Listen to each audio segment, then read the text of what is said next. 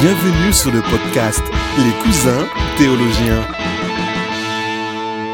Bienvenue à tous pour un nouvel épisode des cousins théologiens. Ben est avec moi. Salut Et donc euh, le tout dernier et tout premier livre de Ben vient de sortir, Une vie de défi. Alors, on va commencer tout de suite euh, par poser des questions à Ben pour qu'il nous présente un peu son livre. Tu m'entends Et- Maxime en fait ou pas? Euh, je t'entends mais en un peu lointain, Ok. enfin pas lointain mais en coupé quoi. Alors on est vraiment en train de galérer euh, Maxime, on est en Skype là et euh, Ouais. Maxime m'entend pas très bien donc euh, je vais intervenir, je vais faire des blagues et Maxime va rigoler trois heures après. Voilà, je, ou alors je rigolerai pas du tout, mais c'est peut-être je parce que disais- la blague n'est pas drôle. Voilà, mais je, je disais que c'était un épisode de pub euh, non caché donc voilà du, du livre Une vie de défi. Voilà, donc première question, Benjamin.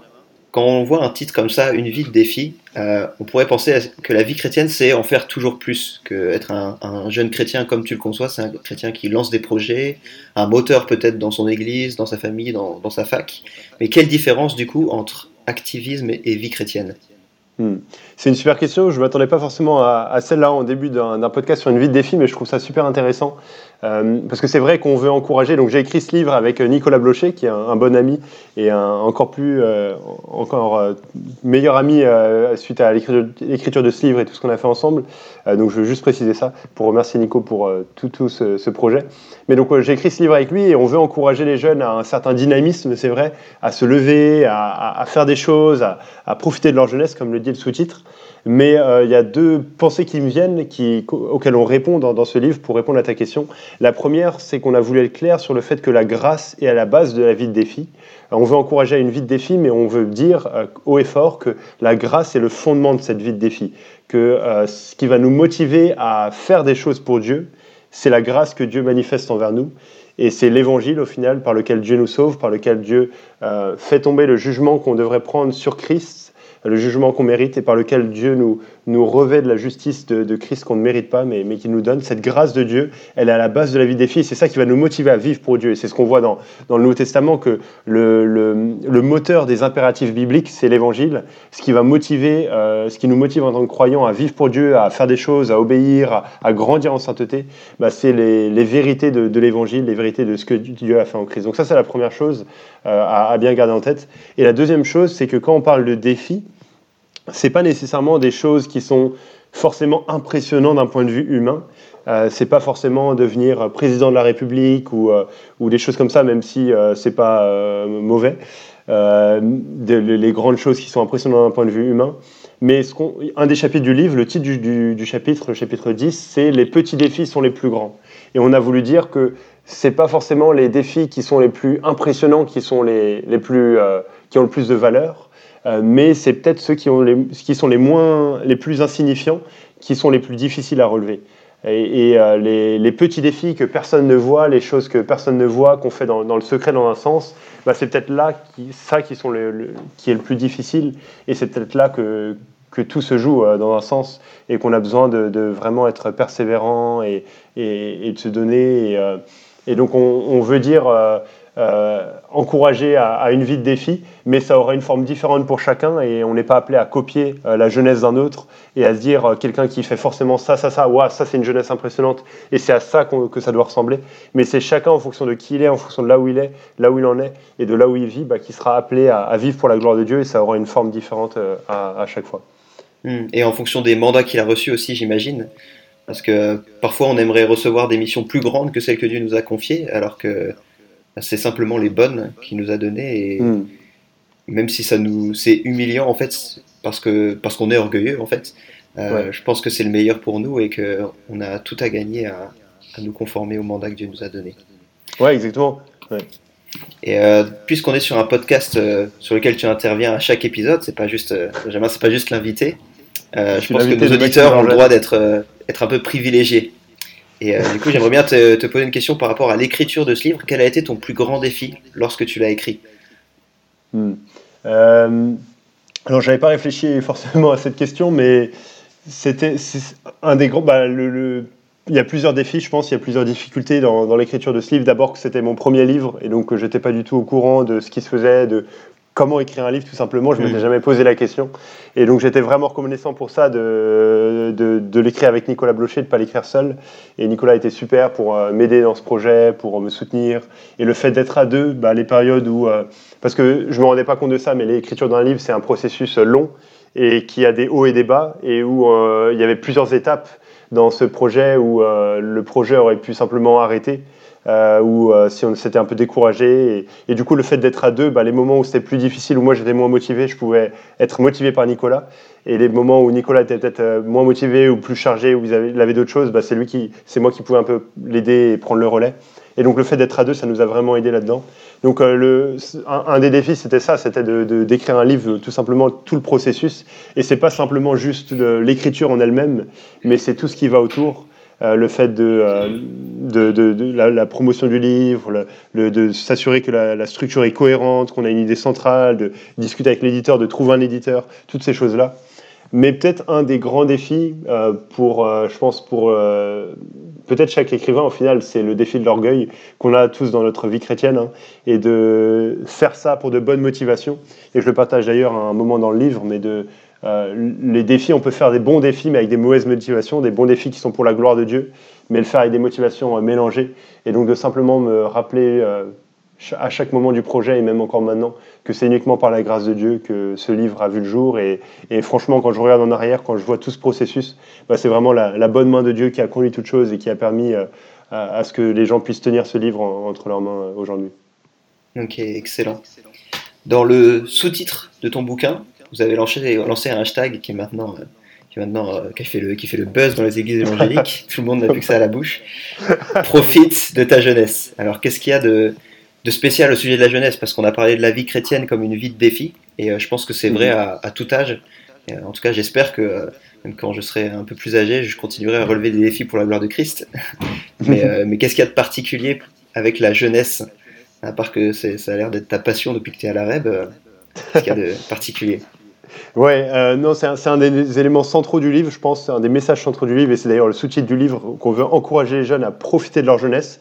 Pourquoi? Parce qu'on est convaincu que la jeunesse, c'est une période privilégiée de la vie, euh, c'est une période où on a des, privilèges qu'on n'aura pas plus tard ou qu'on n'aura pas de la même manière plus tard. Euh, dans le chapitre 2 du livre, Nicolas euh, partage ça. par exemple, le fait qu'on ait des, une énergie, plus d'énergie qu'on n'aura pas forcément plus tard, qu'on a une, c'est tout bête, hein, mais plus de dextérité technologique, une capacité plus simple à utiliser les nouveaux outils. on a plus de temps probablement, on a plus de liberté quand on est célibataire. Euh, plein de privilèges qui sont liés à notre jeunesse. On a la fougue de la jeunesse dont certains parlent, et je crois que c'est en partie vrai, une, une insouciance ou, euh, qui n'est pas forcément uniquement positive, hein, mais il y a quelque chose de positif là-dedans où on a envie de faire des choses, on, faire des choses, on a envie d'avancer, on a envie d'aller de, de l'avant, on a des projets, des idées, mais aussi parce que c'est une euh, période où on va faire des choix importants, des choix décisifs qui vont impacter le reste de notre vie. Euh, le choix de la personne avec qui on va se marier, le choix de nos études, notre lieu d'habitation, notre église, le métier qu'on va faire qui va nous occuper pour les prochaines décennies. Toutes sortes de choix qui vont être décisifs, qui vont impacter la trajectoire de notre vie. Et une autre raison pour laquelle on veut encourager les jeunes à profiter de leur jeunesse, c'est parce que la jeunesse va passer vite. Euh, la Bible nous dit que la jeunesse et l'adolescence partent en fumée dans Ecclésiaste.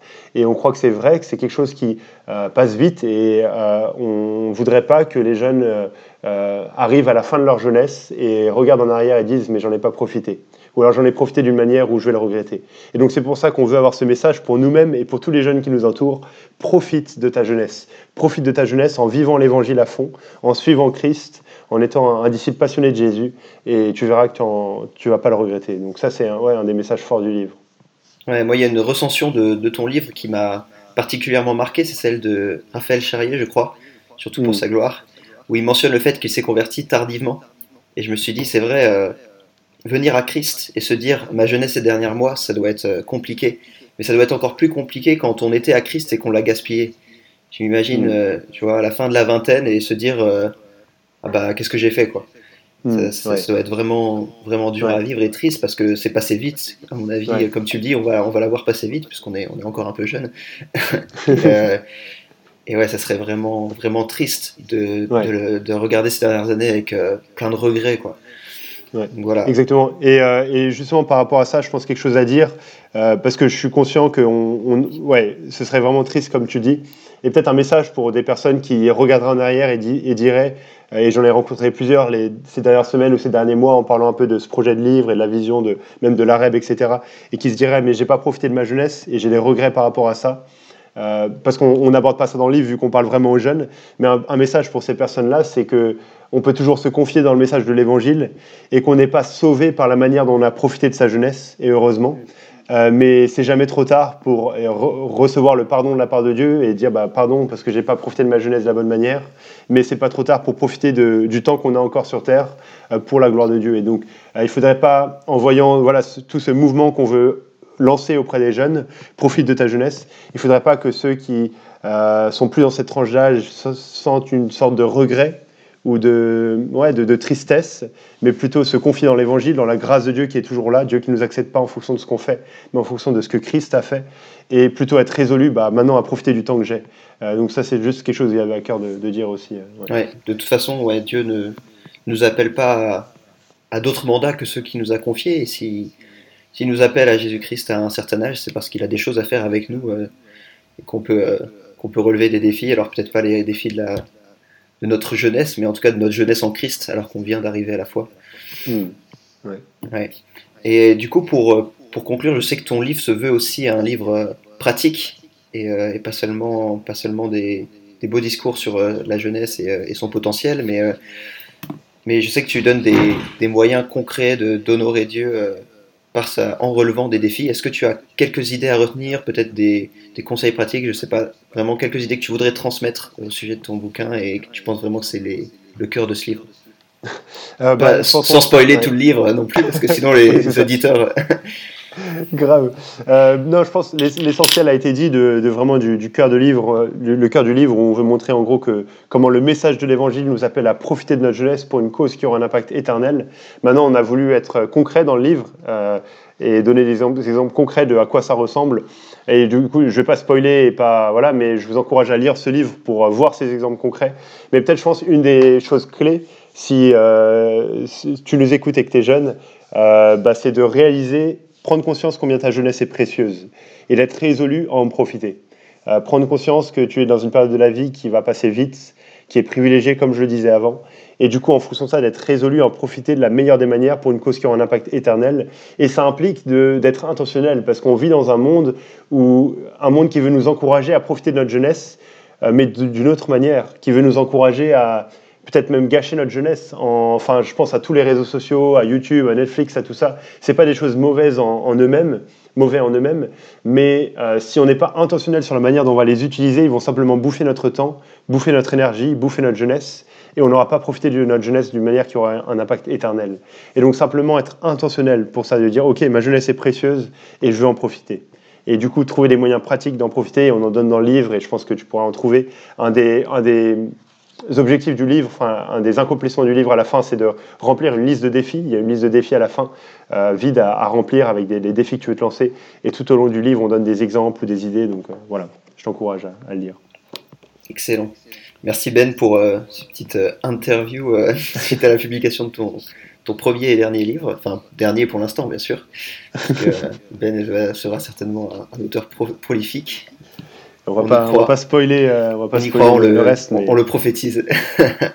par la grâce de Dieu, si d'autres projets euh, sont en cours, mais euh, on n'en dit pas plus pour, pour le moment. Parfait, excellent. Bon, bah, sur ces bonnes paroles, je vous laisse et, je vous encourage à relever des défis pour la gloire de Christ, quel que soit votre âge et votre étape dans votre vie chrétienne. Je pense vraiment que c'est l'exhortation de Ben, vous, vous en verrez aussi. Amen. Merci Max. Salut.